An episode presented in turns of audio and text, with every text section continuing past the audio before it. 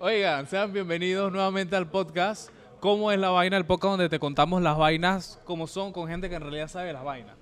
Eh, y me encuentro aquí eh, con Leo Almengor. Hey, Leo, muchas gracias por acompañarnos. No, gracias a ti. Leo, bueno, antes de todo, acuérdense de suscribirse, darle like a este episodio y compartirlo. Eh, Leo me comentaba cuando estamos hablando aquí de, de- de- del episodio y toda la cosa, que él hace de todo un poco. Él hace de todo un poco, no se encasilla en una sola cosa y muy interesante. Así que vamos a hablar de, de coaching, de tu faceta como actor, como cantante y de otras cosas aquí que estaban sucediendo en las redes en estos días. Así que, Leo, hey, para que sepan, nosotros estamos igualmente tomando nuestras provisiones aquí. Aquí no, no se va a incendiar nada como en el concierto de Carol G ni nada de esa cosa. No sé qué. No se va a incendiar nada como en el concierto de Carol. Ey, ey, ey, ey. Eso fue un accidente, fue un accidente. Cosas Se- que pasan. Eso, eso lo produjo un hermano y amigo mío, David, así es que no. Ah, no, no, no, no, no, son no. cosas que pasan, son cosas que Son pasan. cosas que pasan. Y hay que resolver. Hey, Leo, cuéntame, ¿quién eres tú? ¿Cómo llegaste Wow. aquí donde tú estás? Ese- esa es una pregunta muy profunda. ¿Quién soy yo? Ni, no tengo ni idea. Es más, si, si, si, si alguien tuviera una idea de quién soy yo, que me lo diga, porque... y tal vez que- está errada. Y, y- no, y seguramente es una fracción de ello. Porque, a ver, nunca llegamos a conocernos jamás en la vida, profundamente, ni siquiera nosotros mismos. Con lo cual es arrogante, es pretencioso creer que conocemos a alguien más o que sabemos cómo somos. Mm. Conocemos facetas nuestras. Pero, ¿quién soy? Es una pregunta que podemos respondernos cada día, cada minuto, con una respuesta posiblemente distinta. Qué profundo. Ya me siento en una sesión de coaching. Oye, el tema del coaching, ¿cómo empezaste en eso? ¿Cómo, cómo- o sea, ¿cómo te interesó? Y, y- Mira, a mí el coaching me interesa cuando estoy trabajando en una institución bancaria, que era una multinacional. Eh, estaba aquí y nos vinieron a dar un entrenamiento, un seminario de coaching para la empresa, para el banco. Y en eso, eh, el que posteriormente llegó a ser mi mentor de coaching estaba en la sala y él dio unas palabras que a mí me llamó la atención desde dónde venía, cómo lo decía. Y dije, este tipo es medio raro o algo sabe. Y curiosamente o coincidentalmente me eligen a mí para entrenarme en facilitar ese taller dentro del banco a nivel regional. Ah, ok. Entonces me voy a El Salvador, me entreno con él y cuando lo veo, veo definitivamente lo que había visto, veía una matriz distinta, una manera, una perspectiva diferente de ver las cosas y le hice ciertas preguntas que él también le llamó la atención como que este la, este la, la ha agarrado. Ajá. Y entonces me proponen asociarme, él y su socio, asociarme en ese momento, estamos hablando del año 2007. Ya y bastantito tiempo ya. yo declino la oferta porque en ese momento yo tenía mi primer hijo, tiene 14 años hoy día. Mm. Eh, estaba recién ascendido, promovido a un nuevo puesto en el banco, digo, no estoy listo, recién casado, con hijos, todo. Imagínate, sí, claro. Aquí- en este podcast se pueden decir palabras sucias. sí, dale, Sí, dale, con se puede. confianza. Era un verguero. Ajá. Eh, el verguero típico de recién casado, primer hijo, todo, o sea, recién Ajá. Entonces yo dije, no, este no es el momento para eso. Eh, y les digo, denme chance. Porque Ajá. sí me llamaba la atención. Entonces, comencé a hacer coaching, lo acompañé a él en ciertos países y demás. Me gustó mucho. Llega un momento en que cambié de institución bancaria, fui creciendo, fui creciendo, fui creciendo, hasta un punto en donde yo dije, ya aquí no hay más nada que a mí me desafíe. Ya no hay nada que hacer, como quien Sí dice. había que hacer, Ah. que hacer, pero nada que me desafiara. Ah, ok. En ese sentido, sabía hacer todo lo que había que hacer. Mm. Entonces, podía cambiar de posición, podía tener, en lugar de tener 50 empleados, tenía 200 en la siguiente posición, luego o tenía una empresa 400, u otra, pero... o, o una división la otra, pero en el fondo era lo mismo. Mm. Entonces, ahí nace toda mi curiosidad, como ese- esa búsqueda de propósito que ya en cierta manera había precluido luego de 20 años en la banca, y aparece la, la opción del coaching, entre otras opciones que finalmente terminé también explorando. Mm. Eh, y ahí elijo llamar a, a- a esta persona y decirle, ahora sí, ¿cómo me entreno? Estoy ready. Entonces ahí elegimos a montar una empresa aquí en Panamá, reclutar a las personas para poder tener un foro de coaching desde el cual desde 2013 hasta la fecha, pues seguimos ah, teniendo estos entrenamientos y, es gracias al que conocí a, tu socio. A, a Wilmar, a Wilmar, detrás de cámara. Oye, pero entonces, ¿qué es el coaching? Porque sabemos que por redes encontramos cualquier porquería o cualquier cosa que se dice que es coaching y toda la cosa. Realmente, ¿qué es el coaching? Y, Uf, mira, ¿qué es el coaching? El coaching tiene un montón de ramas, un montón de divergencias. Hay coaching deportivo, hay coaching de vida, hay coaching de PNL, hay coaching ontológico, hay miles, miles, miles de vertientes de coaching. Cada uno se enfoca en un área en particular. Ajá. Ahora, todos tienen como objetivo poder, a través de preguntas abiertas y una escucha amplia de quién es la persona que tenemos delante, el coachee, poderlo llevar a través de estas preguntas a que pueda tomar conciencia de quién está haciendo y que puede elegir las acciones a tomar hacia donde quiere llegar. Que pueda descubrir el por qué hace lo que hace, por qué logra lo que logra, qué le impide o qué puede habilitar una posible acción distinta, de una perspectiva distinta, para que produzca obviamente resultados distintos. Pero entonces, ¿cuál sería la diferencia entre coaching y una terapia psicológica? Uf, hay muchísimas. A ver, una terapia psicológica también man- se maneja de forma distinta. La psicología funciona de adentro hacia afuera. El coaching funciona de afuera Fuera hacia, hacia adentro. adentro. Ah. Es decir, en el coaching miramos los resultados e inferimos un contexto sobre el cual empezamos a trabajar en quien produce los resultados. Mm, ¿Qué está haciendo ¿Qué- para Ujú, producir esto? Para, producir, ajá. Eh, Entonces, en la psicología es muy distinto, es viene de adentro, de ver su historia, su pasado, eh, cómo llegaron ahí esa- esas formas de ser, esos pensamientos, esas emociones. Eh, en coaching lo abordamos, pero vuelvo de una manera completamente distinta. De hecho, nosotros tenemos un montón de psicólogos que son participantes nuestros, se han entrenado con nosotros, se han, han vuelto inclusive coaches, porque en la empresa nuestra formamos coaches ah, de una carrera que tenemos con Udelas y, y tenemos, vamos por la novena generación de coaches formados. Buenísimo. Eh, Él, él también anda- Wilma también se formó ahí. Eh, con lo cual, tenemos muchos psicólogos, tenemos psiquiatras, tenemos médicos, cirujanos, de todo tipo. ¿Por qué? Porque el ser coach es una forma de ser en el mundo. No significa Mm. que porque yo soy coach, yo voy a estarte haciendo coaching. Ah. eh, a- eh, por donde voy. Digo a mi esposa y le hago coaching. Y entonces voy donde mis hijos y le hago coaching. No, no es, no es así. Eh, es como igual que un cirujano no anda abriéndole la- la- la- el, el pecho a todo el mundo por donde anda claro. sino que lo utiliza específicamente como una parte profesional para lograr objetivos siempre y cuando, y que esto es muy importante, la otra persona quiera acuerdo, recibir claro. coaching. Eso es clave. Entonces, la manera como me lo estás presentando es como un complemento a, a- a- a la vida de, de las personas para entender eh, qué es lo que están haciendo. hasta cierto Sí, a ver, yo tengo, pa- para volver al, tema de la psicología y la diferencia, yo tengo psicólogos que nos envían a nosotros, pacientes de ellos, porque requieren una efectividad específica en un tiempo rápido. Ah, La psicología funciona de una manera completamente distinta. A veces, a veces la- la- el tratamiento, las conversaciones pueden llevar años. O nosotros tenemos un proceso que tiene más de 20 años de existir, que está comprobado que en 5 meses le, le das la vuelta a tu vida. Entonces puedes lograr lo que tú quieres si realmente estás comprometido. Entonces, ser coach es una forma de ser en el mundo, es una manera de escuchar.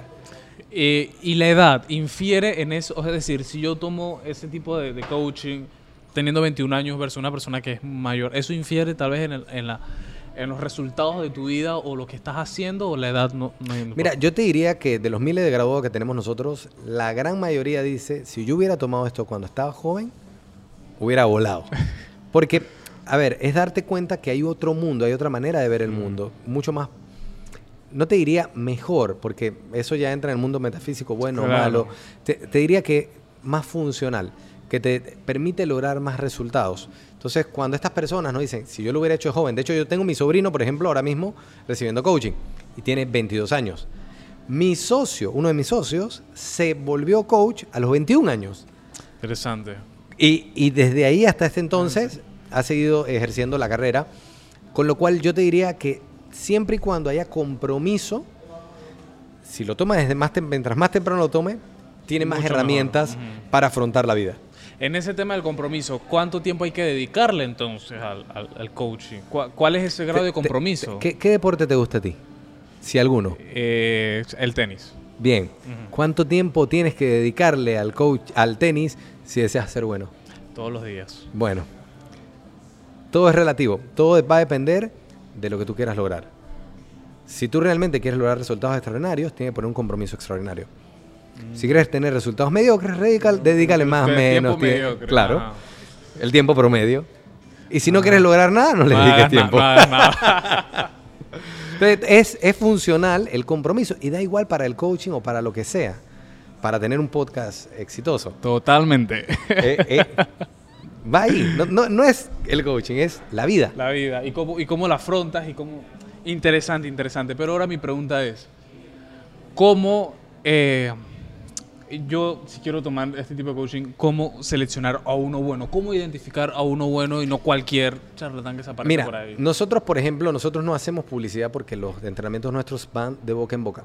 Ah, ok. ¿Por qué van de boca en boca? Porque el proceso que nosotros hacemos es profundo, desafiante, que solamente serías capaz de hacerlo si te lo ha recomendado alguien que tú quieres, que tú amas y sobre todo las cosas en quien tú confías. O Totalmente. sea, ¿Por qué? Porque en cualquier momento te dan ganas de abandonar. Ujú. Pues dices, esto es demasiado, yo no entiendo esto, lo que fuera, porque estás en el proceso. Te estás peleando con tus límites, te estás peleando con tus creencias. Entonces, en cambio, si tú dices, bueno, es que esto me lo recomendó mi mamá, mi amigo, mi esposa, eh, él no me va a meter en algo para joderme. Entonces, me mete en algo que, porque sabe que me puede servir. Entonces, eso es lo que te mantiene trabajando en ti, desafiándote, yendo a esto. Ahora, ¿cómo elegirlo? Yo te diría referencias. Escucha referencias. Escucha referencias. El, el mundo hoy día, sobre todo las cosas, está lleno de testimonios, referencias, personas que tú conoces que realmente te pueden decir si valió la pena o no valió la pena. Y, y- y resto, porque de resto, hoy día abres el Instagram y hay 757 mil coaches en todo el mundo y todos dicen ser efectivos. El mejor, el, el mejor. Así es.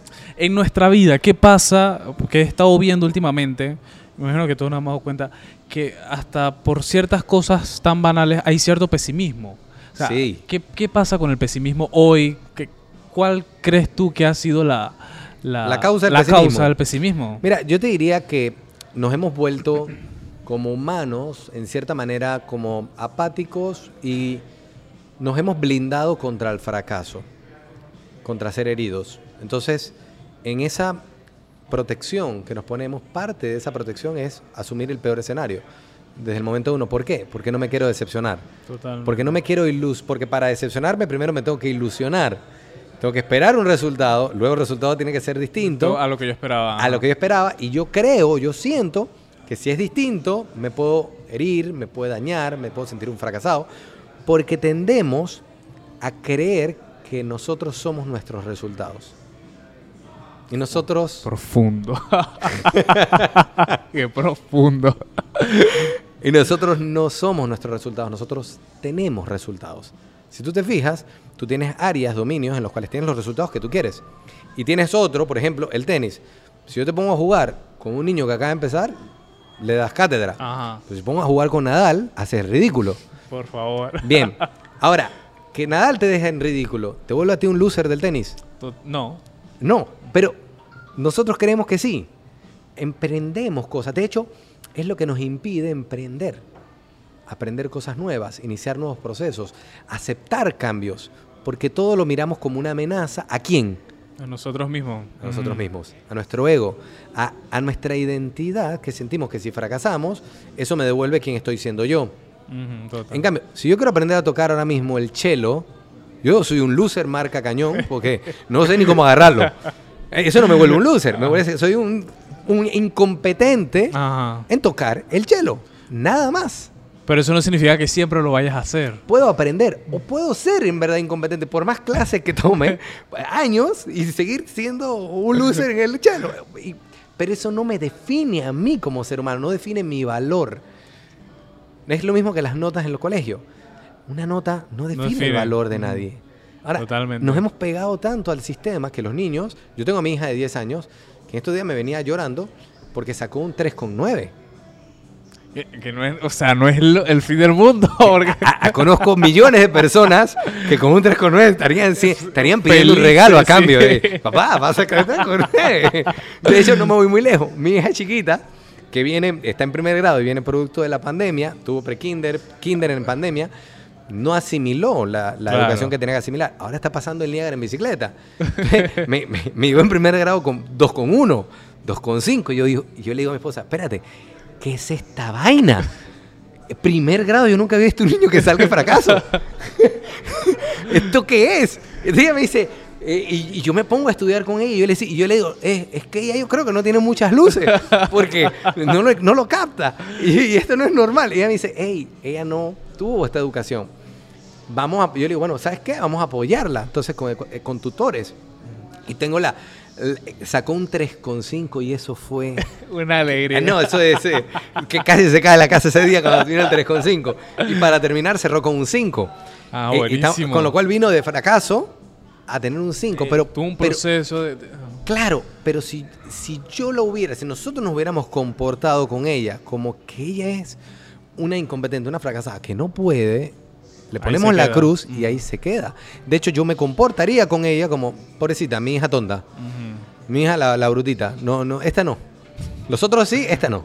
Eh, y, y al contrario, lo que se- la vimos como posibilidad, le pusimos tutores y demás, y, y ella le puso compromiso, porque ella quería aprender a leer, quería aprender a escribir, quería hablar inglés. Entonces, eh, eh, le puso compromiso, y ahí está el resultado. Es un ejemplo muy pequeño de, de hasta cierto punto cambiar esa manera de ver la vida, porque inclusive muchas veces pensamos eh, que, que- que- que somos, y, y por más que lo intentamos, lo intentamos y no somos tan buenos en algo, pero no significa que porque sea bueno en eso, en todo voy a ser eh, malo. Cada Así uno. es. Por ejemplo, yo soy malísimo para las matemáticas.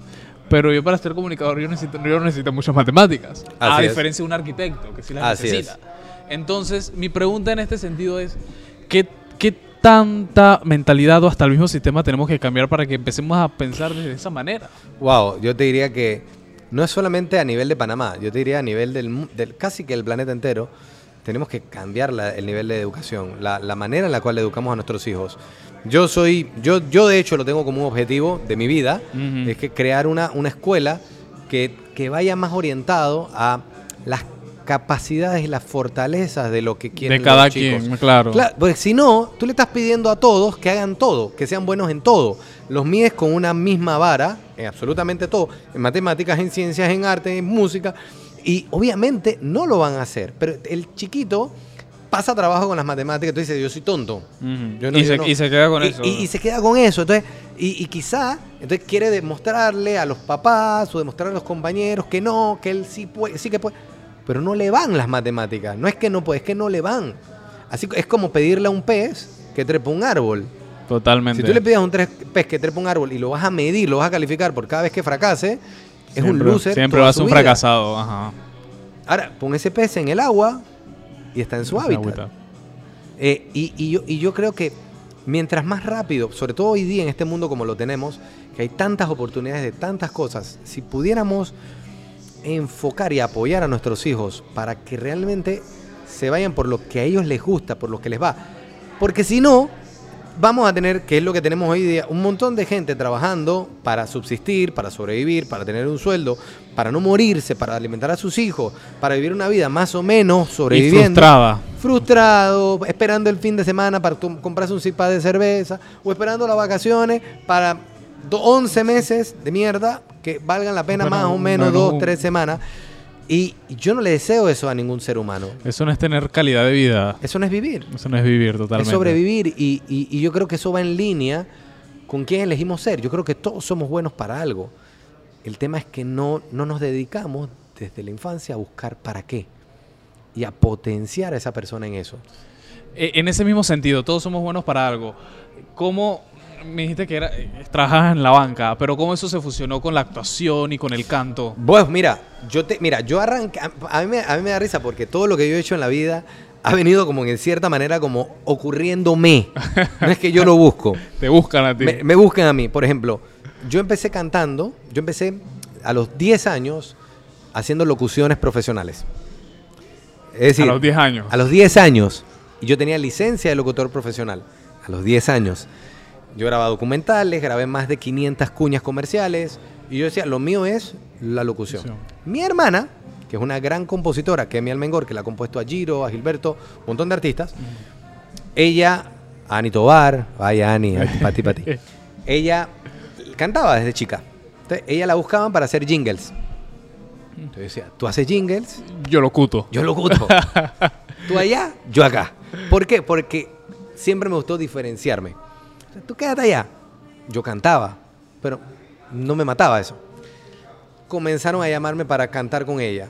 Comenzamos a cantar, comenzamos a- Yo, bueno, yo iba más o menos de mala gana. Chiquito me obligaban, de cierta manera. Me daba dolor de estómago, me inventaba enfermedades. todo. Hasta que un día llega David Choi y me dice, llega a la casa. Me dice, mira, es que va a salir este concurso y yo creo que tú puedes, te puede ir muy bien ahí. Y yo le digo, David, pero es que, señor David, pero es que eso dice que es hasta 13 años. O hasta 12, hasta 12 años. Y yo tengo 14. Dice, sí, pero es que tú estás chiquitito, así que eso ni, eso ni se nota. Eso Nadie ni- te va a preguntar. Nadie te va a preguntar eso, nadie- no, tranquilo. Y yo, y yo le digo, bueno, pero ¿qué hay que hacer? Dice, bueno, tienes que ir a una eliminatoria en Telemetro, en Estudio 2 El Dorado, que en ese entonces quedaba, ahí tira la cédula. Eh, y, y- y hace tu clasificación ahí. Y, y si clasificas, entonces vas al Teatro Nayansi, que es el. Yo, "Ch, bueno, pero esta es la última vez que yo canto. Ya después, por favor, no me piden cantar más. Lo hago, pero para que me dejen de, de molestar. 14 años yo tenía. Tenía que 4 años, de 5 años casi de estar locutando. Ya te digo, más de centenas de, de locuciones. Y yo llego al coso, al estudio 2, con un compañero del colegio. Re- no me sabía la canción, un desastre. No me importaba. Y con todo y eso clasifico. Coño, yo creo, a mí no me importaba no clasificar. Y llego a la final y yo digo, bueno, ya que estoy en la final, en el Anayansi, Vamos a hacerlo bien. vamos a hacerlo bien. Vamos a hacerlo bien. Te busco a Cristian García, el del SPAC, Ajá. que en ese entonces era el manager de Sammy Sandra, los estaba lanzando, estaba por lanzarlos. En ese to- todavía no había salido Tira Sammy la Sandra. cédula de nuevo. Tira la cédula y va. Y, y él me dice, no, vamos a prepararte. Y me preparo de tal manera que yo sabía con qué pie yo salía a la tarima y con qué pie yo regresaba afuera. A quién miraba, a quién saludaba. Me cuando él, terminé la presentación y me ovacionaron de pie, Chuzo. 2.700 personas, yo dije, esto es lo mío. Esto es lo que yo quiero hacer para vivir. De- de- pasaste de no Odiarlo. importarte de- sí, no me importa. A esto es lo que yo quiero hacer. Esto es lo que yo quiero hacer. Entonces, de ahí comencé a grabar, grabar. Luego grabé, participé. Bueno, después me ca- descalificaron eh, cuando se dieron cuenta que estaba pasado. No, me- no me dieron los premios, lo- la 2030, la gente de la 2030.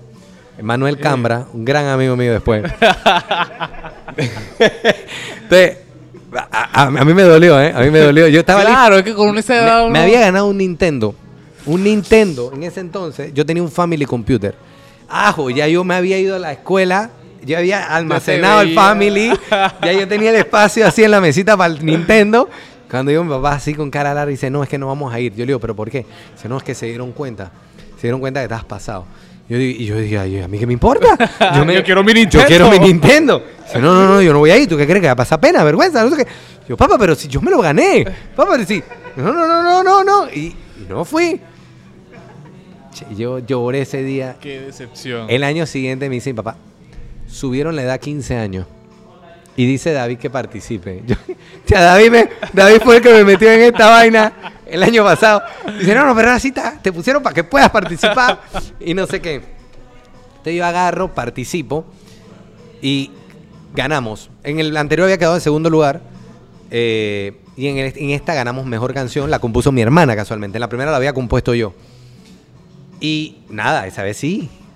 Fui a buscar mi premio. Era un componente, un mini componente Sony espectacular con CD vaina en ese entonces. Eh, 1992. Estoy hablando. Imagínate. Entonces, yo feliz, sé qué, ta, ta, ta. Me sacaron en el periódico, primera plana. Así, Toda así. una estrella. No, no, no, una estrella, una estrella. Nos hicieron un reportaje, me acuerdo, ahí, por ahí lo tengo pantalla, así, página completa, mi hermana y yo. Y de ahí David me invita a participar entonces como invitado especial al proyecto que luego era como el proyecto Estrella, que después se convirtió en el proyecto Estrella. De ahí sale, de ese grupo sale Manuelito Corredera, Janel Davidson, Pepe Casís, eh, Denis Serrano, Toda una generación. toda la generación de que definió, que define todavía, Ajá, todavía. una época en Panamá. Ajá. Estuvo en ese concurso y yo era artista invitado. Era artista invitado, muchachitos. Yo, mire, yo les enseño cómo se canta. y tenemos la misma edad prácticamente. Sí. Entonces, de ahí yo seguí, me cambió la voz. Luego eh, dice, y aquí viene un- vamos a mezclar un poquito coaching, filosofía y demás. una, una de las fuentes, la fuente de mayor motivación del ser humano es el sexo. Ok, interesante. El sexo, el amor, son las mayores. Es lo que te mueve. Hacemos cosas por, irra- sexo. irrazonables por deseo sexual o por amor. Entonces, yo estaba en el banco, 17 añitos, ya yo no cantaba porque la voz me había cambiado, dejé de grabar, hacer nada, todo que tenía que con el, con el arte, lo había dejado. Y había una persona que me llamaba la atención. Y yo pregunto, ¿ella va a estar ahí? Me dicen, sí. Yo digo, entonces yo voy a participar a ver un concurso de karaoke. y yo digo, voy a participar. Yo tengo que ganar. yo no había cantado en cuatro años, tres años. Me tengo que lucir. No, no, no, no. Yo, ajo, me preparé igualito. Bueno, la cosa es que gané, me la levanté. Anduvimos un año y medio. Y de ahí conecté con Roberto Delgado, el director Mm, musical sí. Rubén, que ya yo lo conocía de grabar comerciales y demás. Hey, hey, Roberto, que no, que mira que me recomendaron para que haga un demo contigo. Grabo la canción.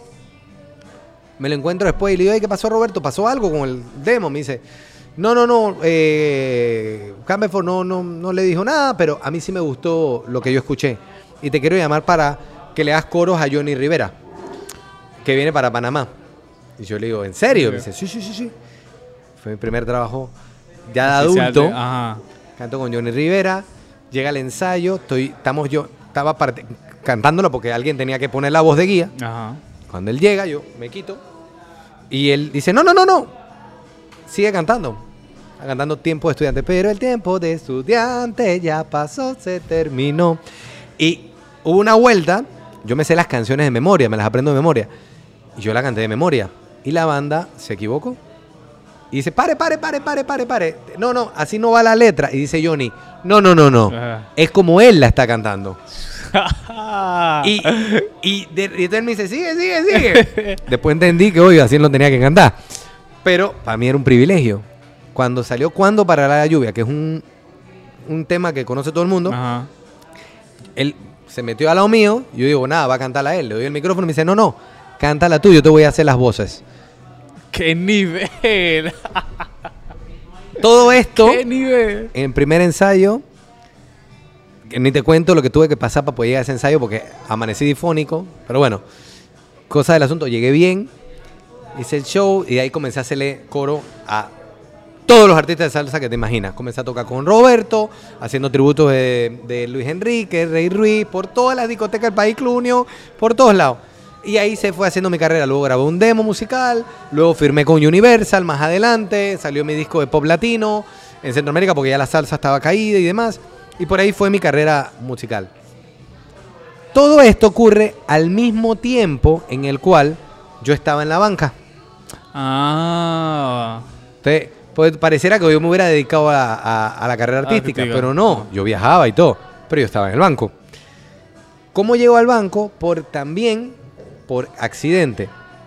Yo estoy estudiando ingeniería en sistemas en la USMA y me dicen, eh, van a abrir unas vacantes de cajero en el Chase. Ah, va- va- Vacante cajero en el Chase. Oh, vamos, vamos. Yo tenía un amigo que era cajero y tenía carro. Yo digo, pues ahí tiene que pagar bien.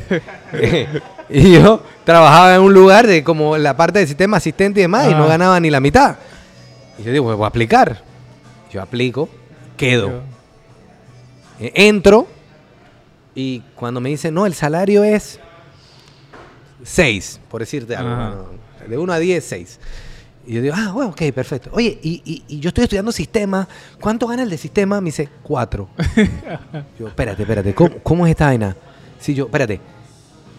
Y si yo soy supervisor de caja, ¿cuánto es? 8. Y el de otro, 5. Yo dije, No es rentable. aquí algo está mal. Aquí hay No algo es mal. rentable. Esta es la vía la que funciona. Y yo me dediqué a la banca, empíricamente. Terminé mi universidad en sistema, porque no iba a echar para atrás, ya estaba empezando un segundo año. Terminé, de hecho, me sirvió mucho para mi pensamiento analítico, Analítico. porque es ingeniería en análisis informático de Mm. sistema. Entonces, mi ma- toda mi matriz de pensamiento viene de ahí. Y me quedé con eso. No tengo idea de cómo. de- parezco más un end user hoy día que, es- que un ingeniero de informática. Pero yo me fui por la banca y me dediqué a eso, me desarrollé empíricamente. Entonces fui creciendo y fui agarrando experiencia y puesto y posiciones de manera empírica. Luego a los años hago mi maestría en, en, en FIU, eh, cuando ya tenía personal a cargo y todo lo demás, y seguí creciendo. Entonces, luego de esto aparece el coaching de vuelta en el banco. Extraño. Ah. o sea, es es interesante porque un- cada una de las cosas como que va conectada. Sí. Va, va conectada. Yo voy viviendo y la vida me va poniendo cosas ahí en el camino.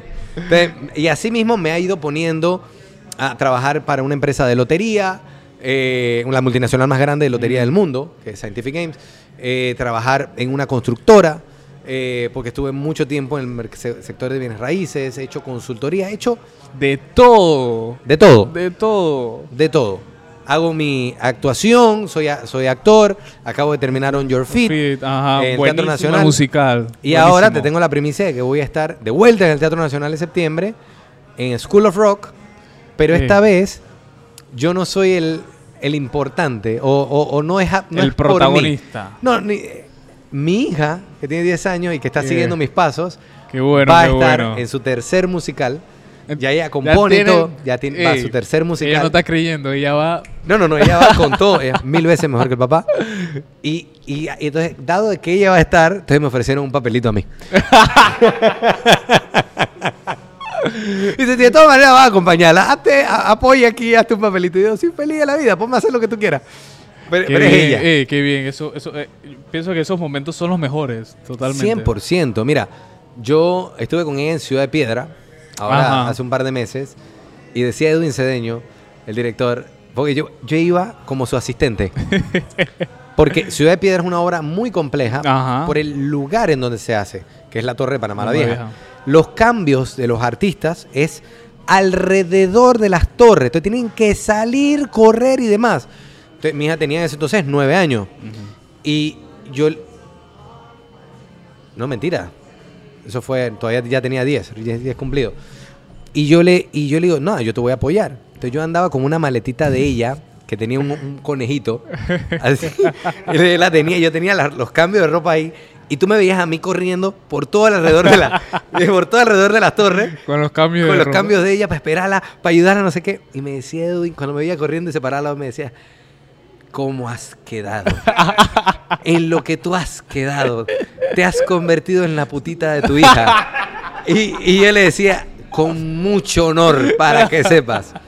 Y curiosamente, el ser artista de ella, ahora que yo la estoy viendo a ella desarrollarse como artista, porque tiene el mismo camino mío. Agra- grabó ya jingles profesionales, compuso su primera canción, que yo también a los 10 años, eh, toca piano, ya ella toca piano, está en su tercer musical, cosa que yo no tenía a esa edad, y ella, cada vez que termina un musical, ella me regaló lo que es la pasión por el arte, me la devolvió. Ella termina y termina y es como si se le hubiera acabado la vida. Me O imagino. sea, es ajá. llantos, pero desconsolados por los compañeros, por la dinámica, por la obra, por el personaje. Y yo la miraba y yo le decía, wow. Y yo, y yo veo a mis compañeros artistas contemporáneos Ajá. en esa misma obra decía, coño, ya quiero que se acabe esta vaina. Ah, no Hasta que al fin. Hasta que al fin. Porque como profesional, tomamos esa profesionalidad, estoy aquí abriendo comillas y cerrando comillas, porque en cierta manera nos volvemos, esa profesionalidad nos, nos mata muchas veces la pasión. Sí, la tenemos, le tenemos el amor al arte, pero muchas veces eh, tocamos la, el borde del profesionalismo donde estamos cumpliendo. Totalmente. Y ella me devolvió lo que es el amor al arte, lo que es la pasión. Y yo, yo se lo comentaba a una, a una compañera de teatro. Y yo le decía, mira, yo en cierta manera disfruté mucho más ser el asistonto, como yo decía, ser el asistonto de ella, que estar arriba en un escenario yo. Porque a mí me devolvió esa plenitud, ese amor, verla, entrenarla, filmarla, decirle, no, mira, es que la entrada es aquí, levantas las manos aquí, o sea, pues soy su coach Sí, total. en cierta manera. Y ella, solo papá. Que solo papá sea el que me diga a mí lo que tengo que hacer. Entonces tenemos una linda relación en ese sentido, pero ella me devolvió a mí mucha de esa pasión, esa humanidad de lo que es el ser artista. Qué bonito. Ey, ya para, ya para ir cerrando, Leo, eh, de todo lo que hemos hablado, eh, no sé si los demás lo notarán, pero eh, hay- se, ve, se, siente pasión, se siente pasión. ¿Cómo eh, convertir lo que yo hago en una pasión? ¿O cómo vivir apasionadamente? Wow. Yo te diría que, primero que te tiene, lo que hablamos un poquito antes, vivir, hacer lo que tú quieres hacer, no venderte.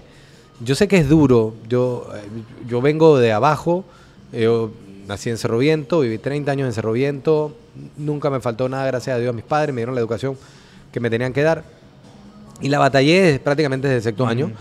Y, y yo sé que no es fácil, yo sé que muchas veces queremos tomar el camino más rápido de resuelvo algo que me sirve para tener algo, para vivir más o menos bien, pero po- a veces nos quedamos vendiendo a esa comodidad que es pan para hoy y hambre para mañana. Y yo lo que diría es, no, no te vendas, no, no te vendas a nada. Sé fiel a ti mismo. Sé fiel a ti, escucha tu corazón y en lo que quieras hacer, comprométete, dedícate, entrégate.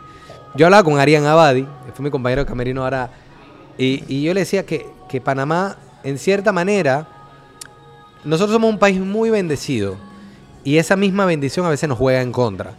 Pues nosotros somos un país con tantas bendiciones que muchas veces pecamos de mediocres. Total. Por cuando yo me acuerdo que se abrió la globalización y que comenzaron a llegar multinacionales y que luego nosotros los panameños, en lugar de competir contra un panameño, competíamos contra, Contra un venezolano, contra un un brasileño, chileno. contra un gringo, un canadiense, lo que fuera, que ya no me basta con ser el mejor de la, de la plaza, sino que tengo que ser el mejor en mi Mi posición, posición. nos llevó a elevar el nivel de juego. Y yo decía, yo le contaba, en Panamá tenemos la bendición de que con un poquitito de compromiso sobresalimos del resto. Ahora, para vivir apasionadamente y ser buenos en lo que queremos, yo diría, pongamos todo el compromiso hasta donde nos alcance. Que seamos excelentes, no perfectos, sino excelentes. Que hagamos, hagamos todo lo que esté a nuestro alcance para realmente ser lo mejor que podamos. Ser todo el padre que yo pueda ser, ser todo el coach que yo pueda ser, ser todo el actor que yo pueda ser, todo el artista que yo pueda ser, el, el hijo, el hermano, el, Y disfrutar el proceso, porque Y también nos enfocamos en ser, en ser, en ser, en ser, en ser, pero al final no lo disfrutamos, sino solo porque quiero ser el mejor, que está bien, que está bien perfeccionarse, querer ser mejor, pero también disfrutar lo que uno hace. Es que ahí es donde está el, dis- el- el disfrute, en el, en el proceso. Yo, yo tengo la fortuna de tener una creencia y una forma de ser en donde a mí me encantan los desafíos. Entonces, si a mí me, tú me dices ahora mismo, es que eso que dijiste del chelo, yo sí, yo es que no te veo manos como para tocar Es como si me metiera un dedo. ¿verdad? Y, y yo digo, ah, sí. Vamos, Espérate va- que te lo voy a demostrar. Pero vamos a apostar. Ah, po- po- ponle, ponle platita a tu boca. Eh, y, y- y yo te voy a demostrar que en seis meses yo te toco tal pieza. Eh, porque me mueven los retos, me mueven los desafíos. Y, y estoy acostumbrado y amo fracasar. Porque para mí el fracaso Muy bueno, o sea, pienso que eh, eso hay que resaltarlo porque, como decíamos, todos le huimos al fracaso. Lo mismo. Porque es como una denuncia. En cambio, para mí es la oportunidad de darme cuenta que algo todavía no tengo la competencia para hacerlo. De hecho, cada vez que yo, y yo ahí, ahora te voy, soy basquetbolista, soy futbolista, soy, eh, me he hecho triatlón, eh, lo que tú te imagines. Eso sí, en lo que me meto, busco hacerlo lo mejor posible. Sí, y y mi- mi- mis compañeros del colegio se cagan de risa. Pues dice, Leo es un basquetbolista viejo, ese aprendió tarde, ese en la escuela no sabía ni picar. Por decir algo. Y es verdad, en cierta manera. Mentira, yo jugaba bien básquet, pero dejé de jugar. Porque me acomplejé porque era chiquito. Entonces dejé de jugar, pero era muy bueno. Y ellos siguieron jugando y yo no me desarrollé. Claro. Pero si yo me meto en algo, yo me metí en bolos. La liga de bolos, Inito, ¿te acuerdas? Ah, yo busqué un, un coach de bolos. Yo busqué mi coach de bolos. Yo busco mi coach de básquet, Nachito, mi respect para allá. Busqué mi coach de fútbol, busco mi coach de atletismo, de lo que sea que yo me meta de natación. Yo busco un coach. Porque yo digo, para descubrirlo yo solo, que me va a demorar más tiempo, prefiero pagarle a alguien que sabe cómo llegar ahí Que me pueda guiar. que me guíe, que consiga resultados más rápido. Entonces, yo busco superar la media rápidamente y ser bueno en lo que hago. Paddle, coaching. O sea, ¿por qué? Porque no me gusta verme mediocre. O sea, yo quiero estar. Ahora, tampoco aspiro, porque si lo aspirara a la a profesionalizarme o a vivir de ello, estaría haciendo otra cosa. Total, y es una cosa totalmente diferente. Busco un nivel en donde no sea un bulto, en donde todo el mundo quiera jugar conmigo, golf, lo que sea, pero llego hasta un punto donde me sienta yo conforme con el juego que tengo. Pero lo mismo hago para cualquier cosa que yo esté emprendiendo. Y el camino es exactamente el mismo. Es aceptar que eres un incompetente, estar dispuesto a fracasar y disfrutar el viaje. Estar presente para hacer distinciones. Porque si yo estoy presente para defender mis emociones, no estoy presente para darme cuenta que si pico la bola de una manera, no coordino con este pie o no estoy aprendiendo lo que tengo que aprender. Entonces nos quedamos con eso. Aceptar que somos incompetentes. Estar, ¿cómo era la otra? Estar dispuesto a fracasar. Y amar el disfrutar- fracaso. Y disfrutar el proceso. Así es. Hey, Leo, se nos ha pasado el tiempo, no lo hemos sentido. Ha estado muy bueno el podcast. Ojalá que tengamos otra, otra parte 2 para hablar de otra. Pero en esa invitas al artista, a tu hija. El Ah, artista con- tiene que... con- pero con. Uf. E- ese es un personaje, ¿eh? Ese es un personaje. Ese es un El personaje. artista tiene que ver. Hey, Leo, mil gracias por acompañarnos. Gracias a ti. Y, y ojalá que lo que hemos conversado a alguien, no sé, le contribuya de alguna manera. Totalmente, totalmente. Mil gracias y no se olviden de suscribirse, darle like. ¿Dónde, cuál, ¿Dónde te podemos ver en redes? Leo Almengor. Leo Almengor, arroba Leo Almengor y arroba como es la vaina P. Nos vemos en el próximo episodio. Ya tú sabes.